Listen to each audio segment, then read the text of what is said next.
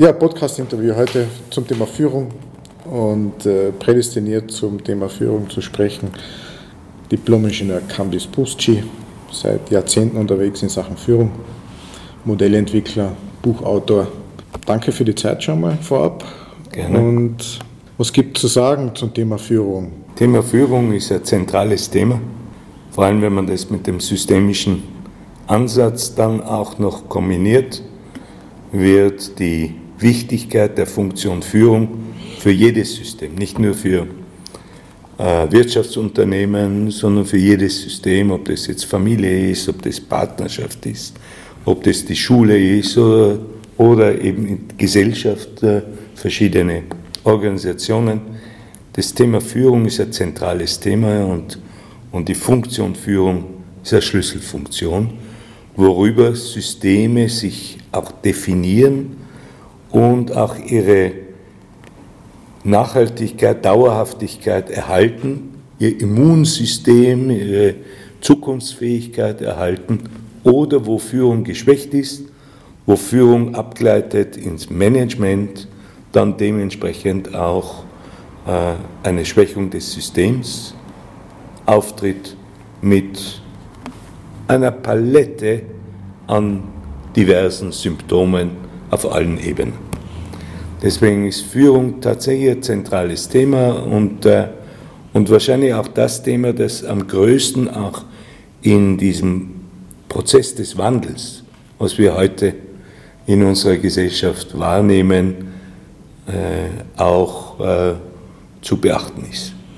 Also traditionell ist so, dass wir sehr viel vom Management sprechen.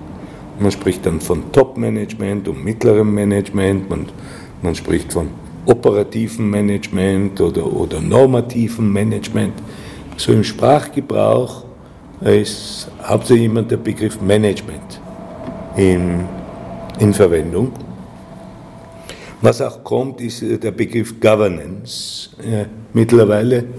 Das eher so auch was mit Führung zu tun hat.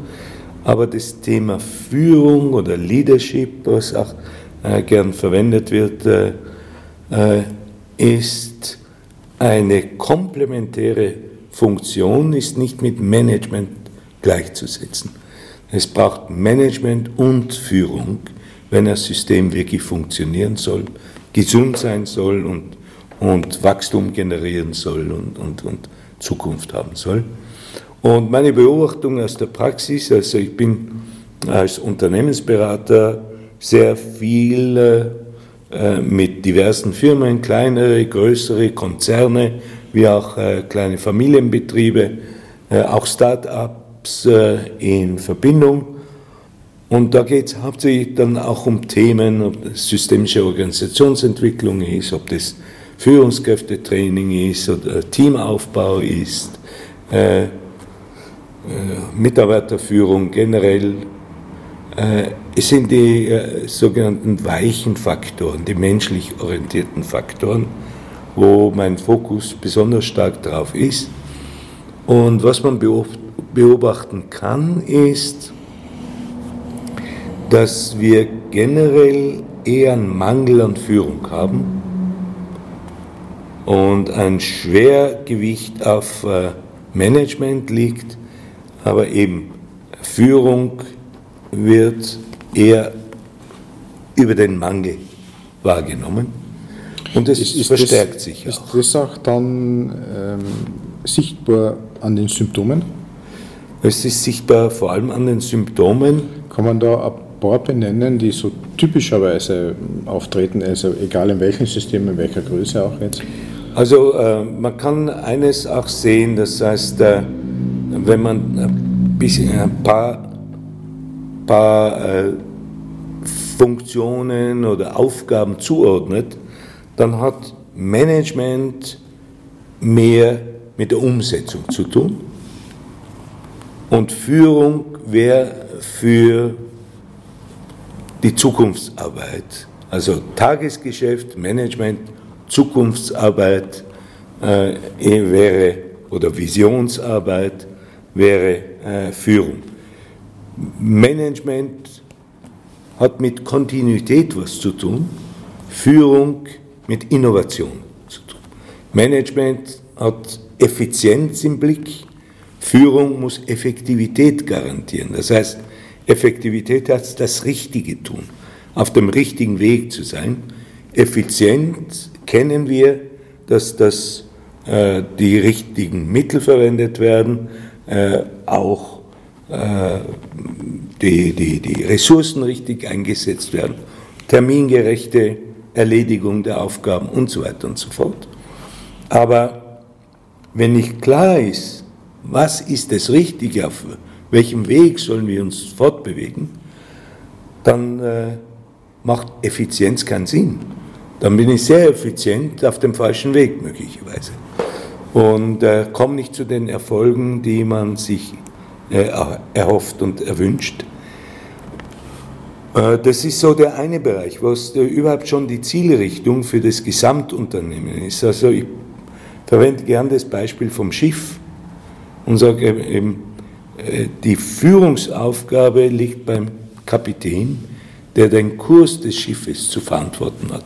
Er muss Verantwortung übernehmen dafür, dass das Schiff trotz aller Veränderungen im Umfeld sicher den Zielhafen erreicht.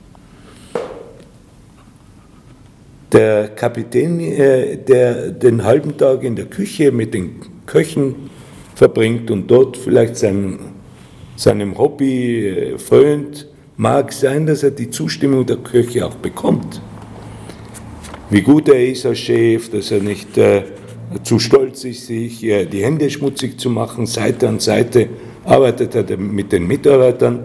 Das ermutigt ihn vielleicht sogar auch dann den Rest des Tages im Maschinenraum zuzubringen. Aber die Frage ist, wer steht auf der Brücke? Wer kontrolliert den Kurs? Und dort den Lehrling hinzustellen, der dann eingeschlafen ist und, und Eisberg übersehen hat oder, oder winken wollte und deswegen dann äh, das, das äh, äh, Schiff quergelegt hat, äh, ersetzt nicht, äh, dass er dort jetzt eben in der Küche gekocht hat. Das ist die primäre Aufgabe der Führung, den Kurs des Systems zu verantworten. Und auch Studien zeigen auf, dass Führungspersonen 70, 80 Prozent ihrer Zeit im Tagesgeschäft verbringen und nicht ihre eigentlich, ihrer eigentlichen Führungsaufgabe nachkommen. Das heißt, äh, das ist immer äh, einerseits überhaupt die Ausrichtung, Kurs von Unternehmen, von Organisationen, äh, ist sehr stark von der Führung abhängig und letztlich auch die Sinnhaftigkeit des Managements, dass man nicht in eine professionelle Hektik verfällt, alles muss noch schneller und noch schneller gehen und noch effizienter, sondern mal zuerst geklärt hat, macht man überhaupt das Richtige, ist man auf dem richtigen Weg und ist vor allem äh, die Zukunftstauglichkeit dessen auch gewährleistet. Das ist das eine. Das andere, was zum Beispiel im Bereich der internen Struktur und bei den Mitarbeitern und so weiter zu beobachten ist, an Symptomen ist, wo immer Führung geschwächt ist, wo Führung nicht führt, wo das, das Bewusstsein für das für die Mission des übergeordneten Ganzen fehlt, dann treten, tritt eine ganze Palette an Symptomen auf auf den, auf den nächsten Ebenen. Beispielsweise, wenn man dann beobachtet, dass Demotivation einsetzt unter den Mitarbeitern, die als Folge dessen ihren Platz im System nicht finden, auch den Sinn hinter dem, was sie tun, nicht finden. Das kann äh, zu einer Zunahme an Konflikten unter den Mitarbeitern führen.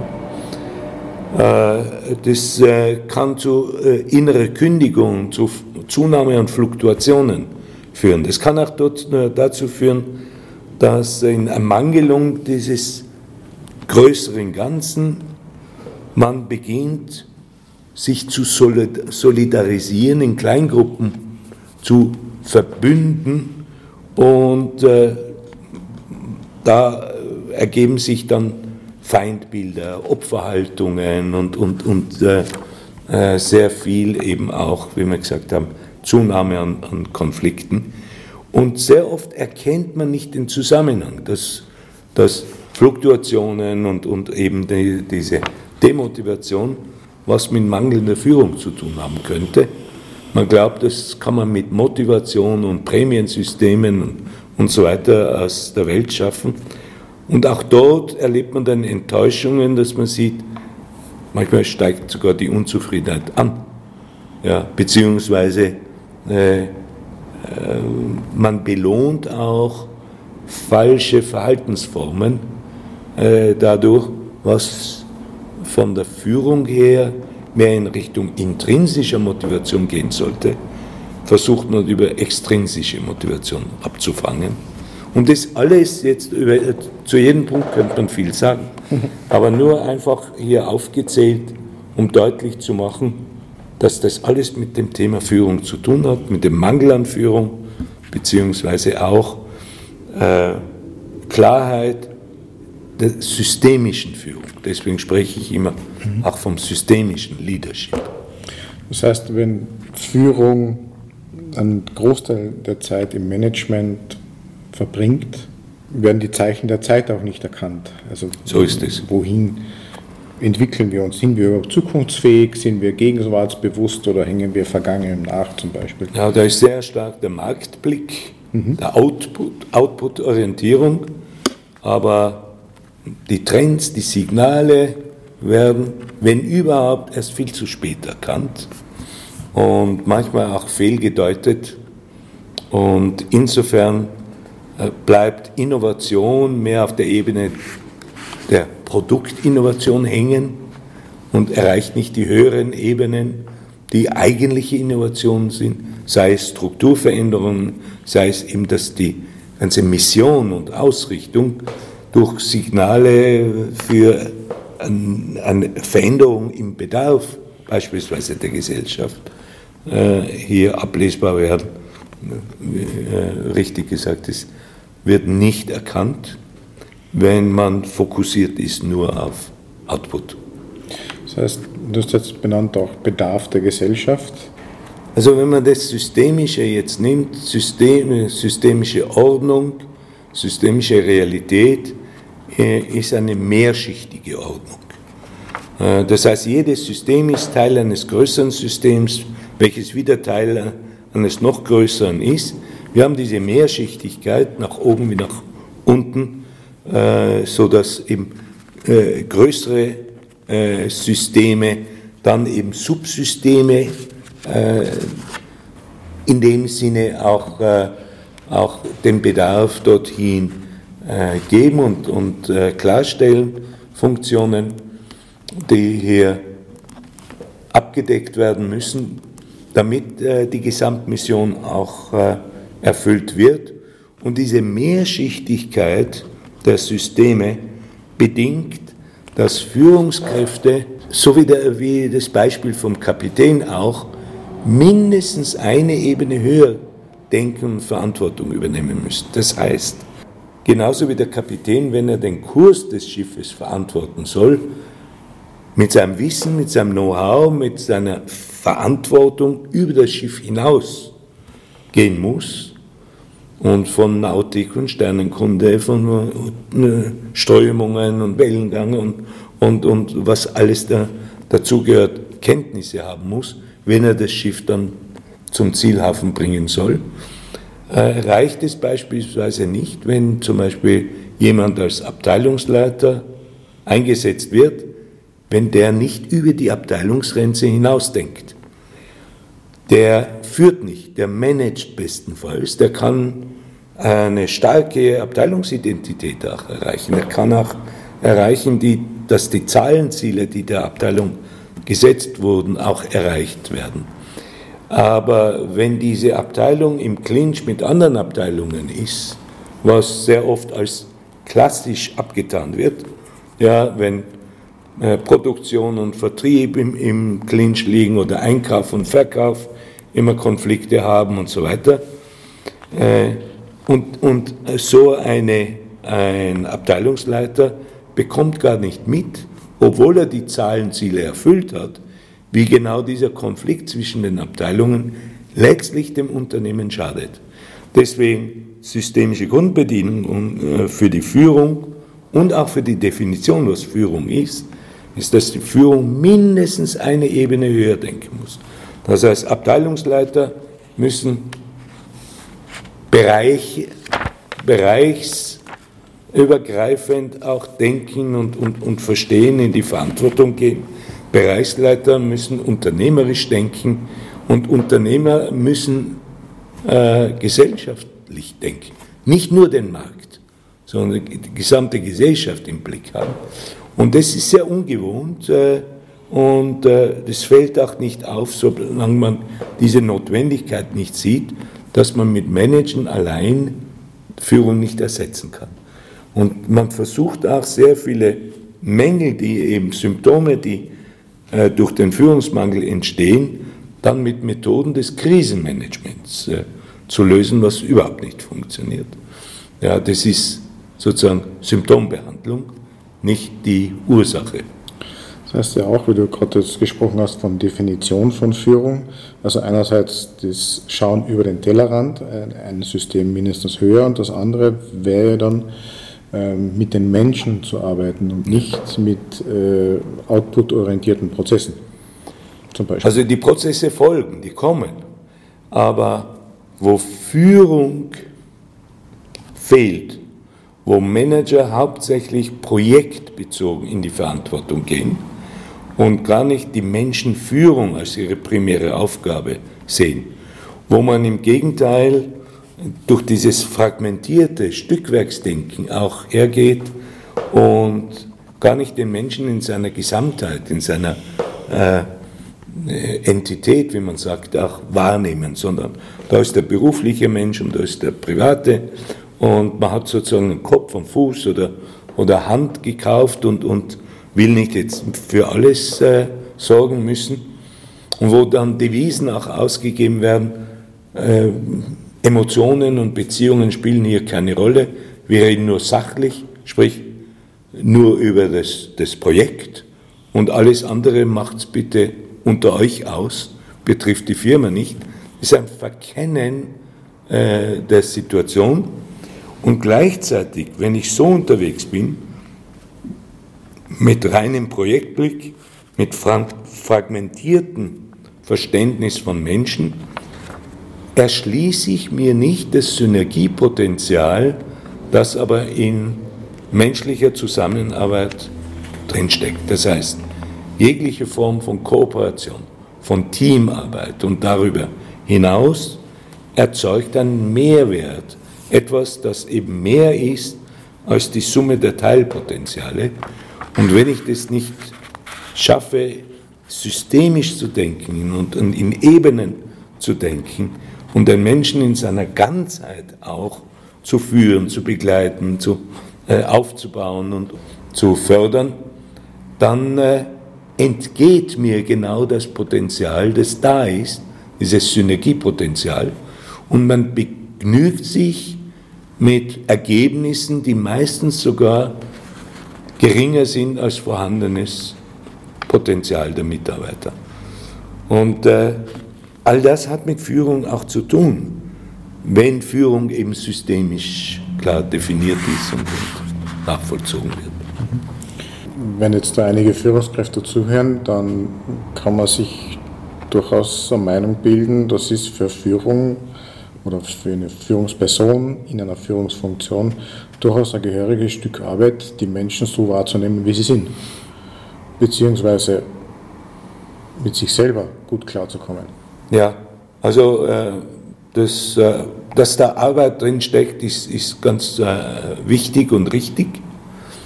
Wir müssen auch äh, irgendwann einmal auch Farbe bekennen, weil wir derzeit Führungskräfte und Führungspositionen über Fachkompetenz bestellen, nicht über Führungskompetenz. Das heißt, weil jemand fachlich in einem Bereich gut ist, guter Verkäufer, guter Mechaniker, wird er belohnt äh, durch eine Position.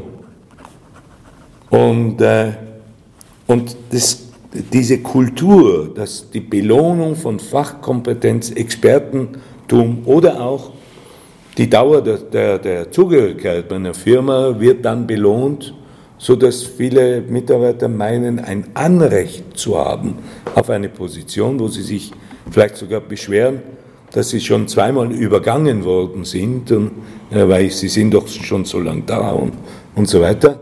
Es zeigt äh, diese Kultur auf, die aus, der, aus hierarchischen Strukturen stammt, wo man äh, eigentlich echte Führung an der Spitze hat.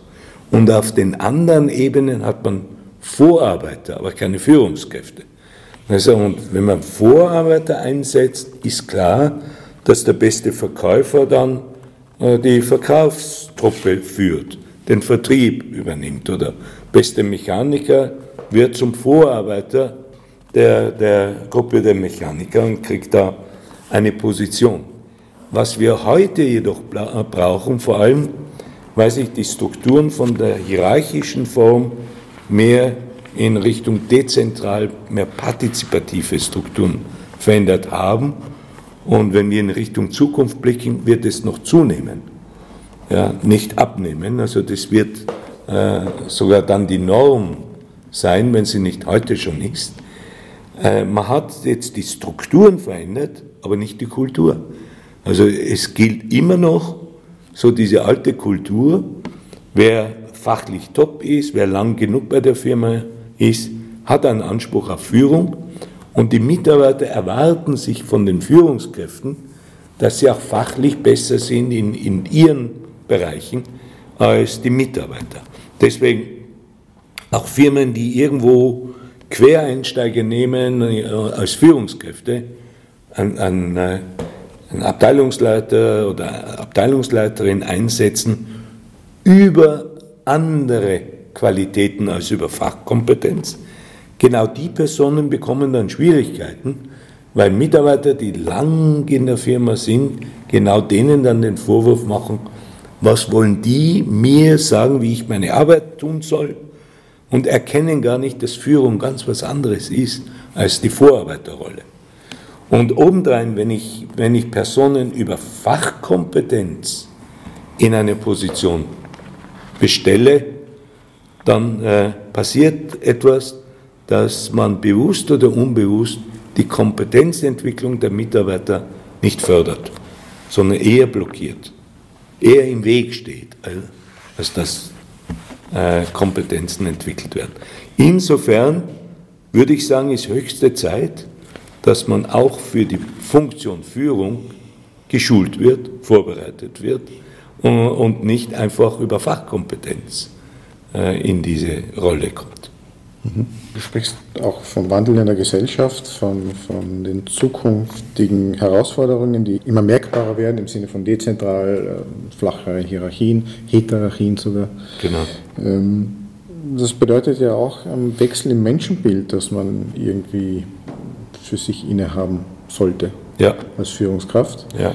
Würdest du sagen, dass das ein entscheidender Faktor ist, welches Menschenbild man hat? Absolut. Also das ist etwas, was, äh, wenn wir zum Beispiel mit Firmen eine systemische Leitbildarbeit machen, was jetzt nicht rein output-orientiert ist, sondern über einen höheren Bedarf, über, über Mission, Sinn und Zweck und so weiter kommt und aus der Ebene dann auch äh, Corporate Identity, also Unternehmensidentität definiert, dann ist Teil dieses Leitbildes und der Unternehmensidentität auch eine Festlegung des Menschenbildes. Von welchem Menschenbild gehe ich aus, wenn ich die Mitarbeiter führe, Menschen generell führe, wenn ich sie weiterentwickeln soll, weiterbringen soll? Was ist das Menschenbild dahinter? Ja. Und, äh, und die Erfahrung, die, die ich habe aus der Praxis, ist, dass das eine enorme Bewusstseinsveränderung bringt, wenn man sich mit den Themen auseinandersetzt und, äh, und sehr stark dann auch über Werte dann gesteuert ist. Und wenn man den Menschen in seiner Ganzheit auch äh, in den Mittelpunkt stellt, dann sind natürlich zwei Aspekte auch wichtig. Einerseits die Menschenwürde, dass der Mensch in seiner Würde äh, hier auch geschützt und, und, und geachtet und wertgeschätzt wird und Vertrauen aufgebaut wird. Und zum anderen auch, wenn ich von Menschen ausgehe, muss auch klar werden, das ist auch eine äh, große Veränderung, dann, äh, welche in den Firmen dann passiert, dass es für Menschen nicht ausreicht, nur Jobs zu erledigen, sondern Menschen brauchen eine sinngebende Arbeit. Menschen brauchen Sinn, einen höheren Sinn und Zweck, dass ihre Arbeit, ihr Einsatz, ihr Beitrag zum Wohl des Ganzen eben auch einen höheren Sinn und Zweck erfüllt und nicht äh, bloß äh, eben eine Arbeit ist, die halt Geld bringt und man dafür halt mehr Prämien kriegt. Also dort ist, wo man den Menschen unter seinem Wert äh, verkauft und, und erschließt auch nicht die vorhandenen Potenziale dementsprechend. Wandel der Gesellschaft. Äh, früher war es ähm, in einer Struktur, die hierarchisch angeordnet war. Man ist jemandem gefolgt, der gesagt hat, dort geht's lang und auch Anweisungen gegeben hat, so ist es zu tun. Und der Begriff Team und die Weisheit der vielen, das war in den letzten Jahrzehnten ganz andere, wie sie zum Beispiel heute mhm. gebraucht wird. Aber Team ist ja ganz, im systemischen Sinne ein ganz eigener Aspekt mit, mit ganz eigenen, würde ich sagen, Zugang sagen. Und Richtig. man sagt, nicht überall, wo Team draufsteht, ist auch Team drin. Magst du dazu was sagen, so Richtung Team? Ja, also äh, das Problem jetzt mit äh, dem Thema Team, äh, einerseits ist es so, dass alle spüren, so kann es nicht weitergehen.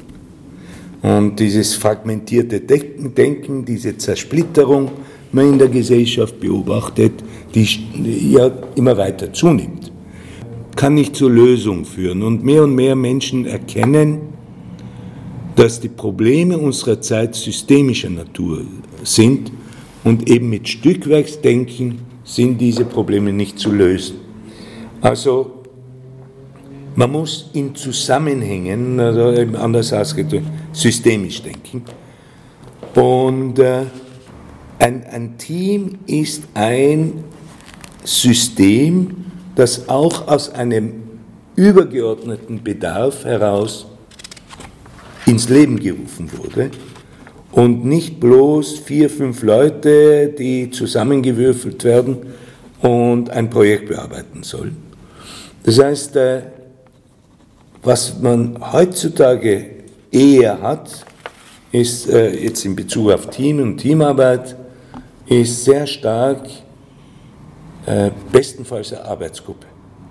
Sehr oft ist es auch eine Alibi-Geschichte, dass man zu einem Stichtag hergeht und, und neue Etiketten verteilt.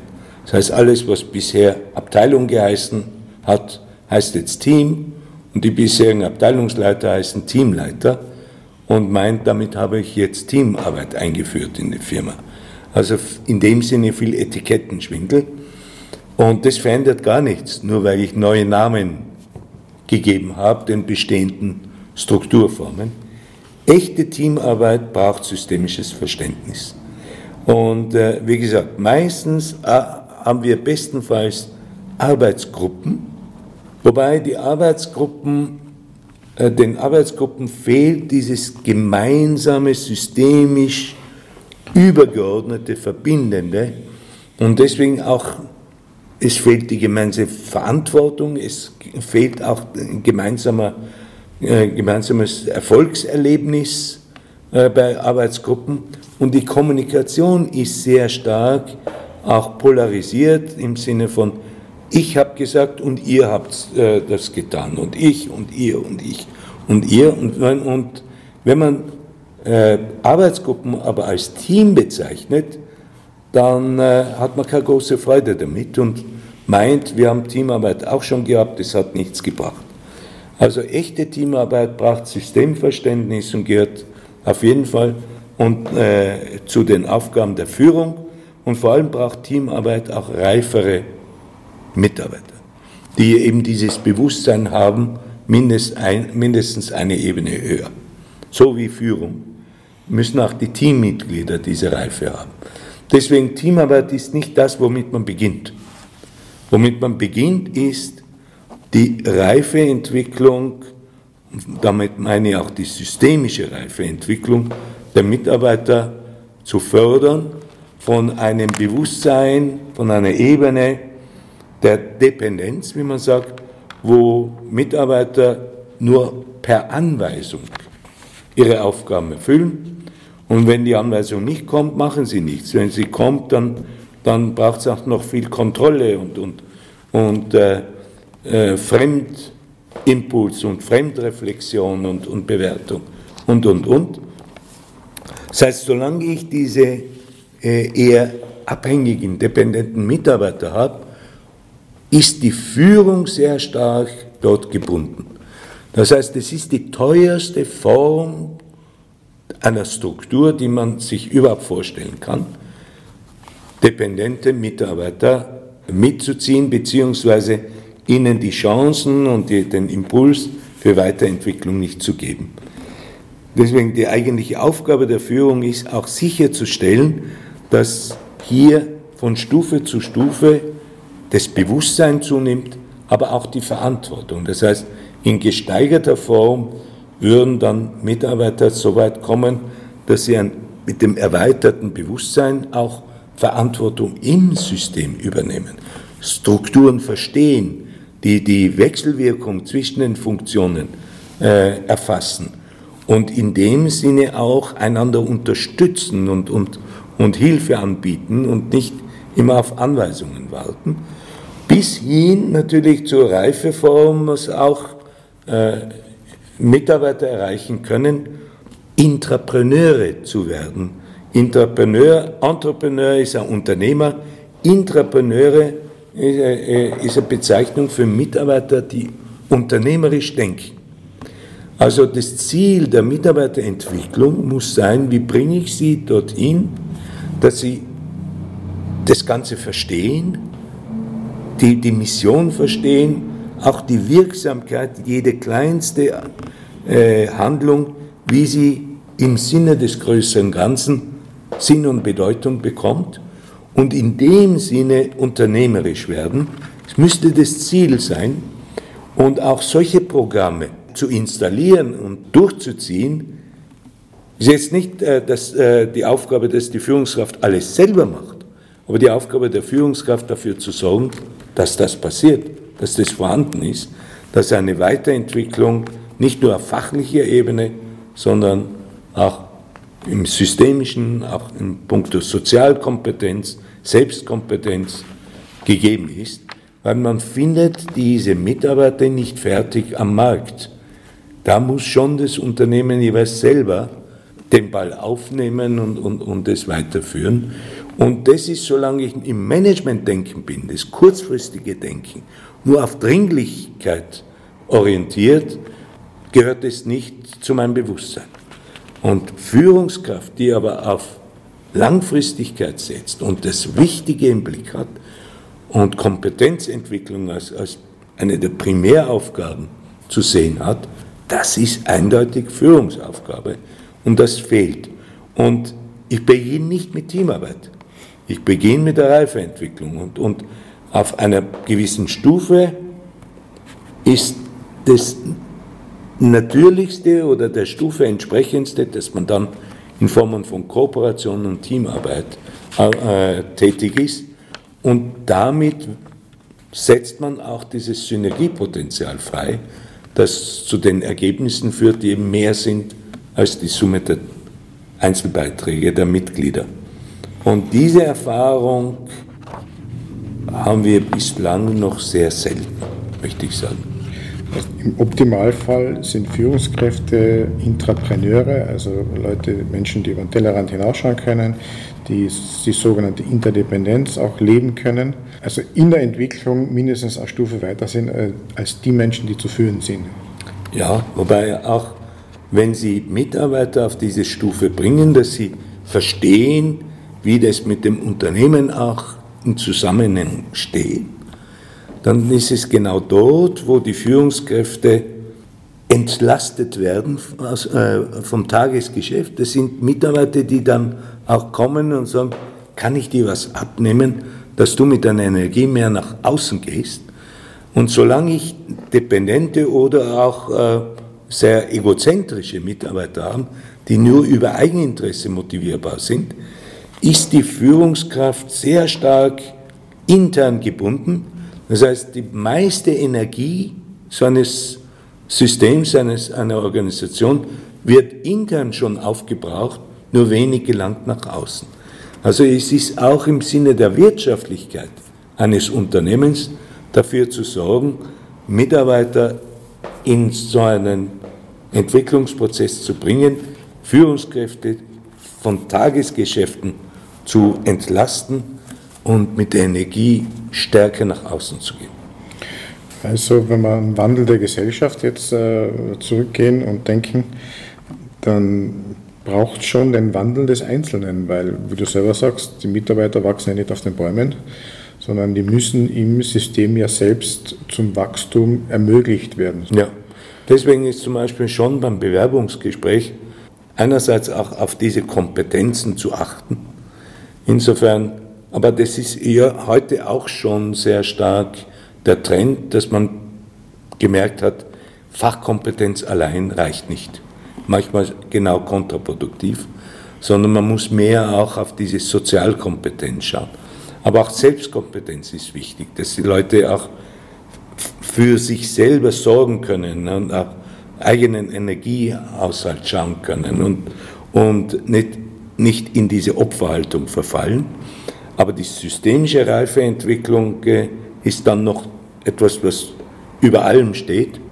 Das ist äh, etwas, das äh, schon beim Bewerbungsgespräch mal überprüft werden muss. Viel wichtiger ist, ob jetzt diese Fachkompetenz oder jene vorhanden ist. Wichtig ist die Bereitschaft zu lernen und sich zu entwickeln. Ja? Und wir sprechen hier von lernenden Organisationen. Also eine lernende Organisation muss ein Lernumfeld sein, für alle zu lernen und sich weiterzuentwickeln. Und was man auch erkennt, ist, weil wir von Einzelpersonen gesprochen haben, dass individuelles Lernen, also die Methoden des individuellen Lernens, nicht automatisch zu organisationellen Lernen führen. Organisationelles Lernen ist eine kollektive Form des Lernens. Man lernt im Miteinander, nicht jeder seinen Stoff für sich. Deswegen äh, auch äh, da muss sich einiges verändern, dass man erkennt, äh, auch in den Bildungssystemen sollte sich das äh, widerspiegeln, dass wir beispielsweise teamorientierten Unterricht haben und nicht Unterricht nur bedeutet, jeder schaut auf sich selber und jede Form von, von Zusammenarbeit ist gleich Schwindeln, äh, sondern dass man hineinkommt in diese kollektiven Formen von Lernen und die Vorstufe zum organisationellen Lernen ist das Teamlernen. Deswegen, und da sind Experten heutzutage auch äh, mehr und mehr äh, sich einig, dass der Grundbaustein künftiger Organisationen nicht die Einzelperson, sondern das Team sein wird. Insofern, auch wenn wir von der Einzelperson sprechen, es ist eine andere Reifestufe einer Einzelperson, die auch die eigene Identität und eigene Mission aus dem Ganzen und im Dienste für das Gemeinwohl ableitet und nicht egoistisch auf Kosten der, der Gemeinschaft sozusagen Profite macht und, und Vorteile sich herausarbeitet. Das ist das Wissen, das man hat, das Know-how, das man hat, das man nicht einsetzt, nur sich selbst zu bedienen und, und äh, auch auf Kosten anderer, sondern jedes Wissen, jedes Know-how, jede Fähigkeit, die den eigenen Beitrag auch zum Wohl des Ganzen steigert. Und das führt auch dann zu einem Systemprinzip, das sagt, dass das Wohl der Teile abhängig ist vom Wohl des Ganzen. Und das Bewusstsein, dass mein Wohl abhängig ist vom Wohl des Ganzen, nennen wir eigentlich die Stufe der Sozialisierung. Und zu der Stufe müsste eigentlich Erziehung, Bildung jeden Jugendlichen, jeden, jeden Menschen hinführen.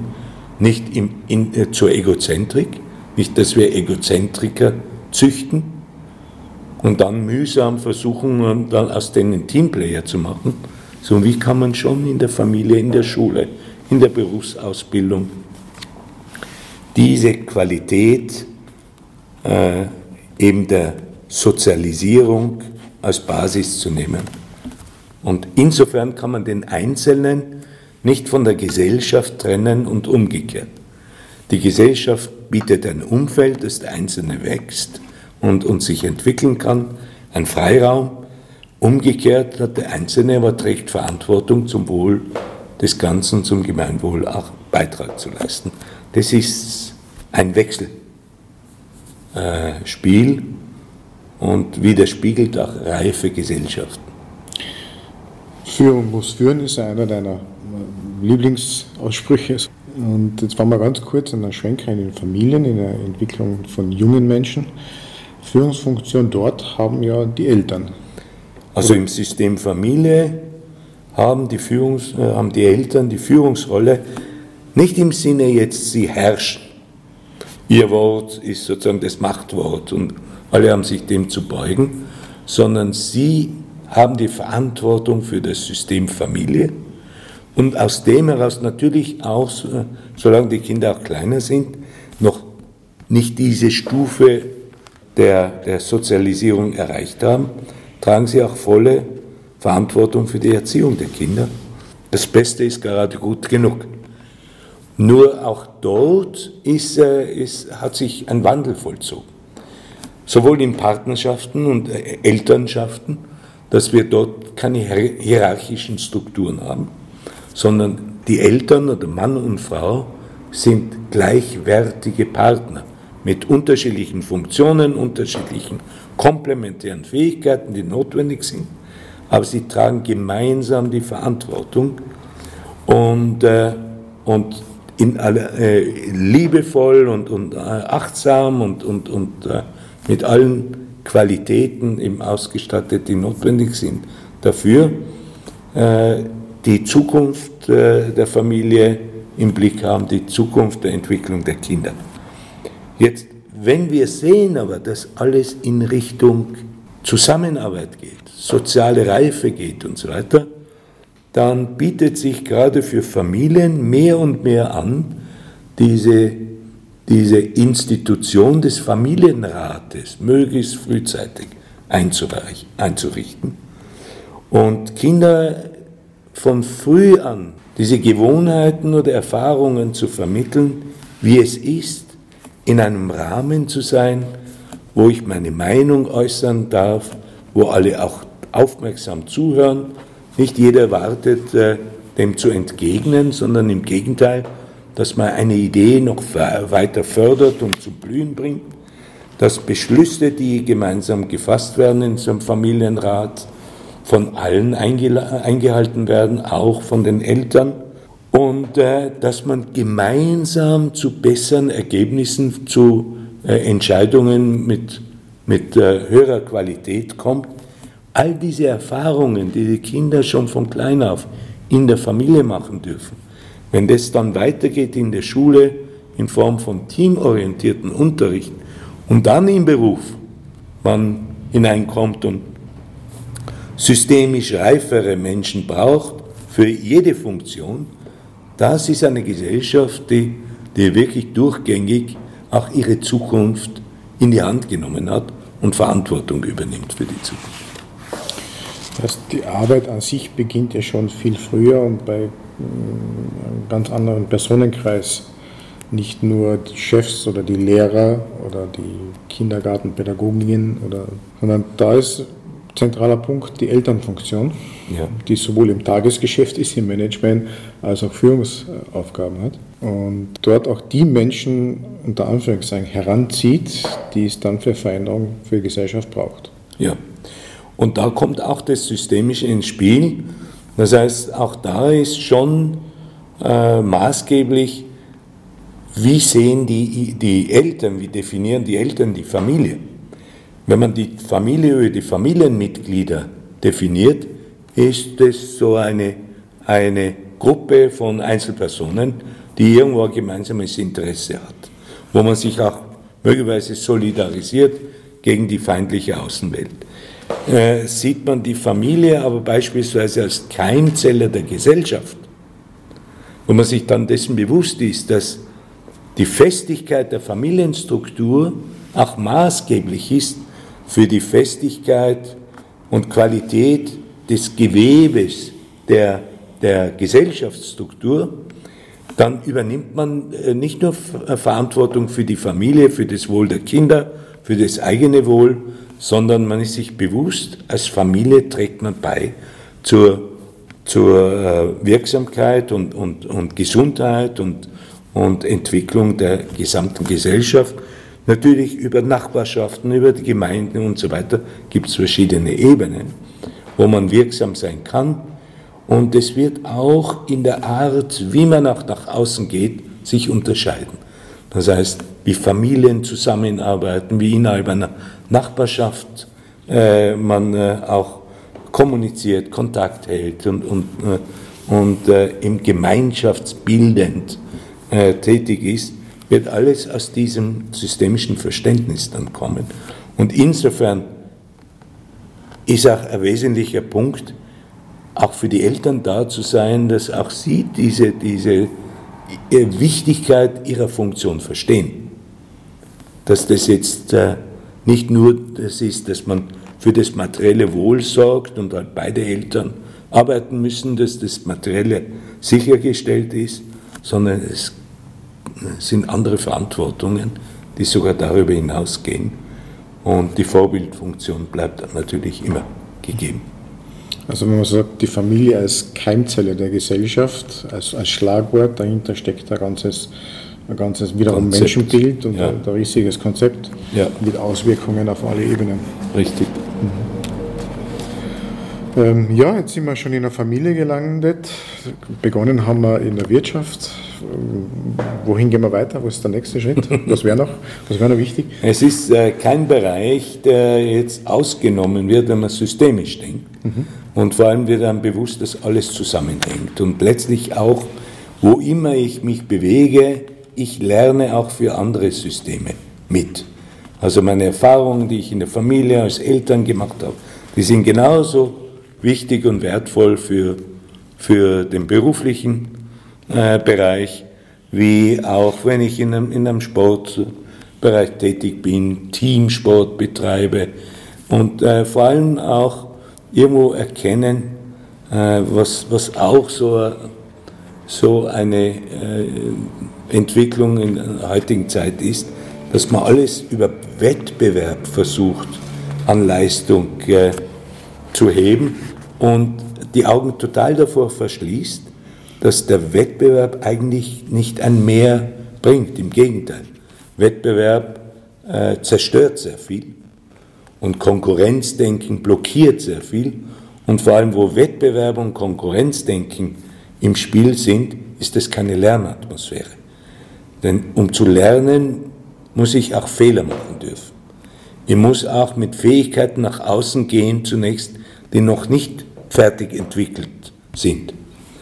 Äh, aber wenn ich in einem Umfeld mich befinde, wo Wettbewerb und Konkurrenzdenken im Vordergrund stehen, dann weiß man, dass man sich keine Blöße geben darf, darf keine Schwäche zeigen, weil alles wird gegen mich verwendet. Und in einem Bildungssystem, wo Wettbewerb da ist und Konkurrenzdenken ist, wo Fehler bestraft werden, ein Notensystem, das das äh, eigentlich dann immer Sieger und Verlierer und nach einem Nullsummenspiel äh, äh, Leute äh, teilt und Gruppen teilt, das ist nicht das Umfeld, wo man wirklich lernt und über sich hinauswächst und vor allem nicht ein Umfeld, wo kollektives Lernen möglich ist, sondern ist jeder gegen jeden. Und äh, insofern wird man sich auch von diesem Denken verabschieden müssen, früher oder später. Also lebenslanges Lernen ist ja jetzt schon seit einem guten Eben Jahrzehnt ein gutes Jahrzehnt, seitdem die Gehirnforschung dann genau. eingetaucht ist, in die bildgebenden Verfahren sozusagen, ja. weiß man das ja. Aber Bildung an sich ist ja nicht Wissensvermittlung, sondern ist genau. das Handeln, also Wissen umgesetzt in Handeln, plus im Hintergrund die innere Idee, die innere Haltung des Lernens. Ja, und mehr noch. Also ich weiß nicht, ob das jetzt vielleicht den Rahmen sprengt, aber wenn ich Wissen erwerbe und dieses Wissen ins Handeln bringen will, Entscheidungen treffen will, vielleicht sogar dann reflektieren will, braucht man ein Referenzsystem. Das heißt, was sind die Maßstäbe? Wo sind die Werte? Ja, wo sind Modelle? Wo sind reflektierte Erfahrungen? Insofern reicht es nicht, Wissen zu vermitteln.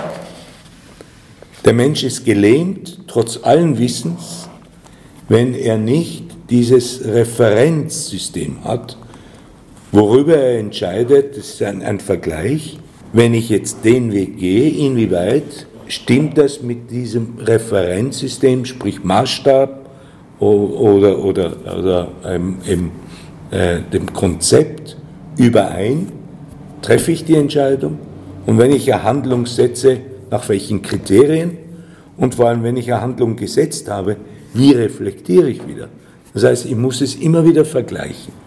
Und das ist etwas, wo man sieht, dass äh, den Kindern heutzutage sehr viel Bildung gegeben wird, sehr viel Wissen gegeben wird, aber nicht, obwohl es so schön heißt, nicht für die Schule, für das Leben lernen wir, nicht das Handwerkszeug, nicht das Referenzsystem, Werte, Charaktereigenschaften, Tugenden und, und, und, wie ich das Gelernte umsetze.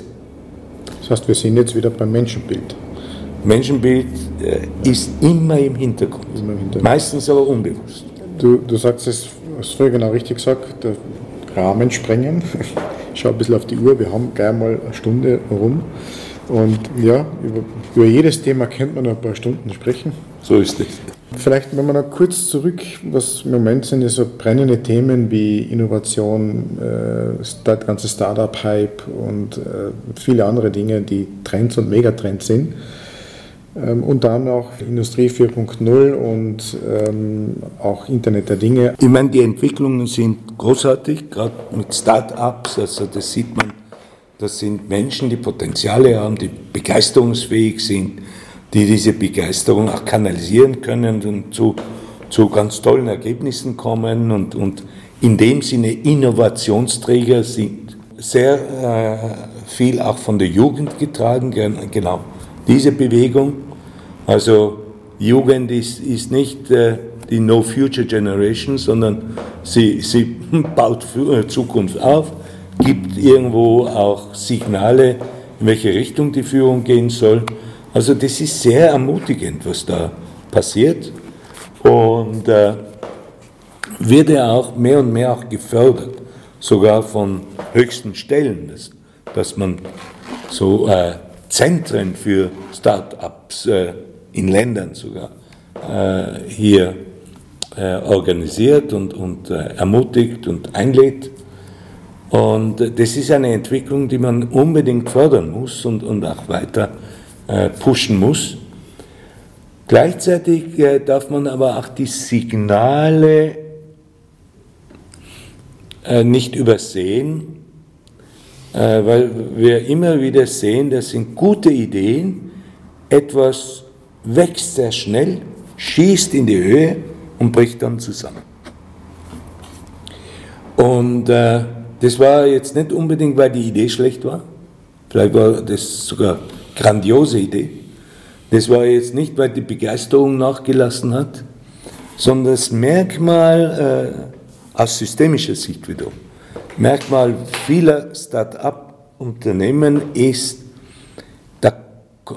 in der Geburtsstunde sind Personen, die alle sehr ähnlich sind vom Typus, Visionäre sind und einander auch begeistern mit, mit der Idee und, und bereit sind, Tag und Nacht zu investieren, um, um äh, etwas äh, in, äh, in Gang zu setzen. Und dann wächst es sehr schnell. Und man verpasst den Zeitpunkt, wo Strukturen oder fehlende Strukturen, weil in der Phase, in der, in der äh, Forming-Phase von Start-up-Unternehmen, man eigentlich fast gar keine Struktur hat, alles läuft auf Zuruf. Man trifft sich und macht was aus und nachdem er fast 24 äh, Stunden am Tag zusammen ist, funktioniert es, auch wenn die Gruppe klein ist. Ab einem gewissen Zeitpunkt geht es so nicht mehr. Und äh, das heißt, man muss auch da mit systemischem Blick erkennen, wann ist der Zeitpunkt, wo ich Strukturen brauche. Nur, genau, oft fehlen dann die Personen, weil die Personen, die gestartet sind mit der Idee, sind die Visionäre. Ja, die, die, sind die, die, die Träumer, die, wie, wie Walt Disney genannt hat und so weiter. Für Strukturen braucht es möglicherweise andere Typen von äh, Personen. Und äh, insofern, das Ganze bricht in sich zusammen, wie ein Körper, wenn Skelettbau nicht passt ne, oder nicht vorhanden ist. Und, in, und den Fehler machen manchmal auch Familienunternehmen. Ja, äh, solange nur Familienmitglieder tätig sind, geht es auf Zuruf. Kommen nicht Familienmitglieder dazu, wächst das Ganze, braucht Strukturen. Nach dort wurde und wird der Zeitpunkt, wann man systemische Strukturen braucht, verpasst. Und dann gehen wertvolle Sachen wieder verloren, weil man eben äh, die, die, systemischen Signale nicht erkennt. Und äh, jetzt ob 3.0, 4.0 und so weiter, das ist jetzt, das sind oft, oft äh, Bezeichnungen, die auch irgendwo Entwicklung, manchmal auch Modeströmungen äh, irgendwo in den Vordergrund rücken, was immer 4.0 ist, wenn das jetzt punkto Digitalisierung und, und so weiter geht. Digitalisierung wunderbar, alle die technische Entwicklung ganz toll, Social Media und Benutzung, alles gut, ersetzt nicht klare Mission, klare Werte. Wir haben vom Menschenbild gesprochen. Wenn das alles fehlt, dann kann das sogar kontraproduktiv sein. Das heißt, so förderlich das ist, wenn man das als Vehikel verwendet, um, um äh, eben diese Ideen noch besser und noch umfassender weiterzutragen, wenn das zum Selbstzweck wird, kann es sogar Strukturen rückführen zu mehr zentralen Strukturen und und Was ja auch passiert, ja. wenn man, äh, man hört ja sehr oft, dass die Digitalisierung Strukturen verflacht, ja. Eine, aus einer Hierarchie eine Heterarchie macht, ohne dass man die Entwicklung dazu geleistet hat als Mensch. Das funktioniert nicht und die Sachen gehen dann über den Jordan sozusagen. Genau. Und sehr vieles wird auch dann zentralisiert. Ja. aber das wären genau die, die, diese Tools, wodurch man Dezentralisierung noch unterstützen könnte. Aber wie du richtig sagst, Dezentralisierung braucht die reife Entwicklung der Menschen und nicht nur in Technik. Mhm. Also man kann es drehen und wenden, wie man will. Führung muss führen und braucht auch die passende innere Haltung dazu, ja. um die Dinge in Struktur und in Form zu bringen und die Entwicklung weiterzubringen, so also die Entwicklung der Menschen, die Potenziale zu steigern. Ja. Am Ende dieser Mutmachergespräche und bevor wir jetzt noch mehrere Stunden hier sitzen und das austauschen, verkünde ich jetzt hiermit das Ende dieser Sitzung. Am Ende dieses Gesprächs steht immer ein Mutmacher-Impuls. Und äh, da kann ein Satz sein, ein Statement oder mehrere Sätze, wie auch immer. Wichtig wäre für alle die Menschen, die trotz aller widrigen äußeren Umstände die der Veränderung der Gesellschaft vielleicht mit sich bringen, dranbleiben wollen, Potenziale zu entwickeln, zu führen, systemisch zu denken, zu handeln. Was könntest du diesen Menschen mitgeben? Vielleicht zuerst einmal, das Thema Führung betrifft jeden Einzelnen. Obwohl man im ersten Augenblick immer an Führungspersonen in Firmen und so weiter denkt, wenn man den Begriff hört.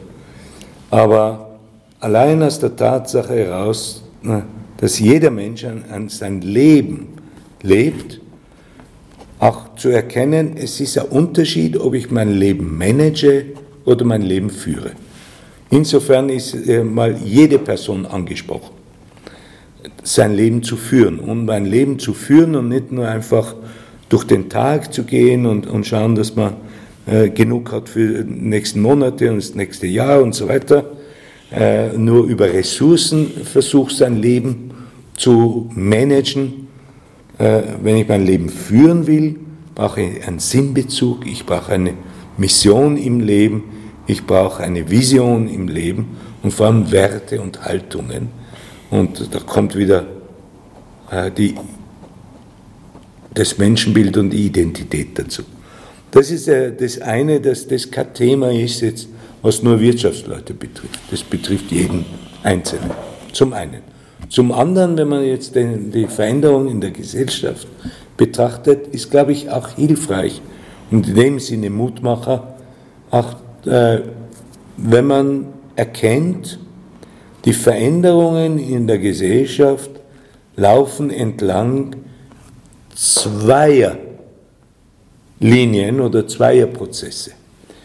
Einerseits haben wir einen Auflösungsprozess, was wir beobachten können in der Gesellschaft, was immer dann einsetzt, wenn man den Bezug zum höheren, zur höheren Systemebene verliert, bricht ein System in sich zusammen, man nennt es Entropie oder Auflösung, und der Prozess in der, in der Gesellschaft ist sehr deutlich sichtbar, wird in den Medien abgebildet, viel wird darüber gesprochen und viele spüren das auch hautnah. Aber das ist nicht der einzige Prozess. Der zweite Prozess ist ein aufbauender Prozess, der einerseits äh, bedient wird durch Menschen, die sehr stark auch nachdenken über, über die Zeichen der Zeit und so weiter, äh, vom Bewusstsein auch an sich arbeiten, aber auch von Personen, die über die Krisen des auflösenden Prozesses sozusagen den Blick heben und, und auch erkennen, man kann nicht so weitermachen, es braucht Alternativen.